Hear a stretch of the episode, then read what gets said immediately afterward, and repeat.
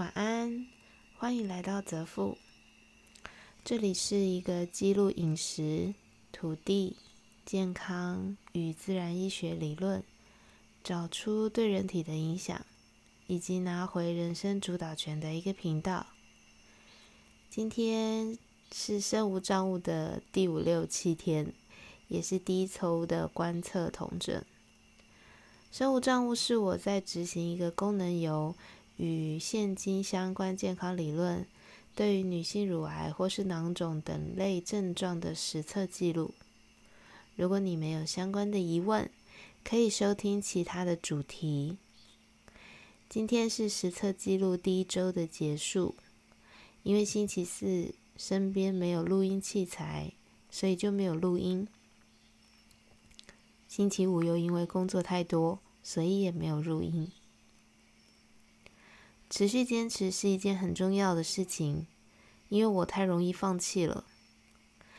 持续坚持不仅仅是为了记录，更是为了不要逃避，以及好好面对自己。实测平台概念很重要的一点就是面对，持续面对与自己对话，是我们能够得到美好生活的第一步。星期四造成我很大的一个焦虑，因为我并没有住在家里，却没有准备好相关的器具。很多时候，我会非常容易进入为难自己的状态，然后影响当下的情绪。这也是我在实测期间终于愿意承认的。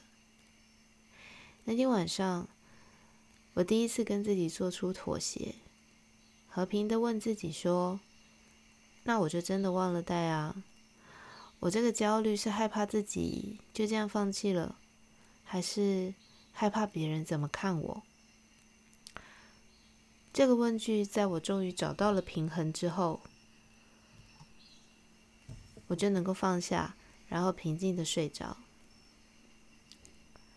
不管这个频道到底有没有人在听，但是能够平静的面对自己每一个决定。是身体与心理不会生病最关键的其中一个因素。如果未来实测进入到第四个月，在那一个月的呃设定里面，生活上的记录就更能够佐证这一点。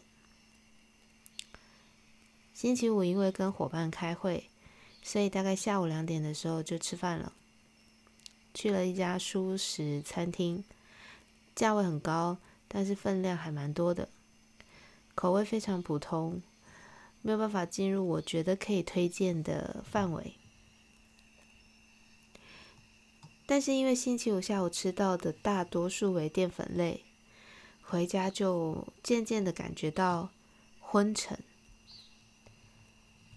在执行间歇性断食的过程当中，如果都是很精准的执行。那么进食的顺序就变成能不能顺利成功的关键。假设长时间断食，但进食时间内第一口进入的食物是淀粉类，那被升糖急晕的风险性就非常高。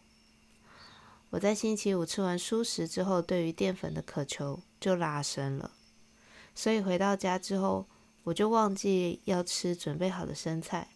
选择了荷塘姜笑吐司，然后在吃完一片吐司之后，就昏迷到十点。这个不是对身体很好的现象哦。有在进行断食的朋友要非常注意。进食中间你其实什么都可以吃，但是最好是蛋白质、油脂，最后才是淀粉这样的进食顺序。而纤维质必须总是存在在这个进食的范围之内。星期五的小失误，让我又再次的想起，我必须要谨记这个原则，因为隔天身体会因为这个失误而觉得沉重，这是我自己的状况，必须小心。星期六因为昨天一整天的淀粉反应，于是很自然的就跟自己说，嗯，如果我不饿就不要吃了，让身体休息。结果大概到晚上九点，我才吃了今天的生菜。还有奶克加腌制美味增，然后也因为九点才进食，就让身体顺利的进入断二十四小时的状态。对于我第二周执行长期断食也是有帮助。这几天，呃，油的进食、运动，还有呃所谓的间歇性断食二十一三的基础，我都有确切的达到。我觉得这一点也是蛮值得嘉奖我自己的。第一周完全没有喝到咖啡，但是有茶。水跟茶基本上是本周主要的水分来源。本周的饮食主要来自生菜、发酵食、奶克，还有蛋、天贝等提供的蛋白质。我找到了非常多可以搭配生菜美味的酱料组合，这其实也是一件让人蛮开心的事情。不过这一次生菜商的品质并没有如同。厂商自己说的那么的好，这点我觉得还是要多加要求。一盆生菜，一份蛋白质，一碗海藻类热汤，是我本周食材主要的选择。如果对于这些东西，呃，有好奇想要看照片的话，我是把它放在我的 Twitter 上面。Twitter 的账号是 Choose Your Food，C H O O S E U R。F O O D。最后来记录一下我身体上这一周的变化。右耳下方连接脸部的这个部位，有大概长了两到三颗豆子，然后已经维持了大概四天。然后额头上方之前发出来的豆子，因为我增加水分，然后排尿之后它就消失了。患部目前范围的宽度上并没有特别减少。但是厚度变变薄了，而且在组织上变得柔软跟一体化，不像是呃以前那种坚硬然后难以移动的这种感觉，这是一个很明显的改变。而且在我为了做这个实测，然后去开始翻阅非常多跟胸部相关的疾病以及组织图之后，呃，这个变化令我开心。除此之外，因为已经进入经期前期，身体会有非常明显的反应，我却在这一周感觉舒服。因为在当初或是以往，啊，我要进入经期之前，大约两周，我就会感觉到非常的肿胀，然后会有刺刺麻麻的感觉。但是，呃，第一周实测，相同的时间，却其实身体一点感觉都没有。这一点也是非常明确的，表示我可能又有做对了什么。那血管扩张的情况也减轻非常多，这些东西都是蛮值得开心的。我也有拍照了，记录下来。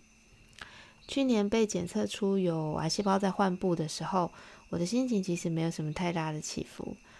不过很确定的是，我不会去做化疗、开刀等等的疗程，而且因为发现的早。呃，也有固定追踪。我想要去认真的找出我到底为什么会生病的原因，然后用很自然的方式跟他说再见，或是跟他共存。或许也是因为如今想要做的这个实测记录，我身体提前为我做准备的吧。这样一想，反而还蛮好笑的，就好像是先生病起来放的一种概念。这也大概可以说明。在我的观念里面，病症只是一个讯号，它没有任何的意义。你收到身体给你的讯号，停下来，检视一下你的人生以及你的身体发生了什么问题，面对它，解决，然后再往前进。一个再自然不过的判断，平静，没有任何情绪。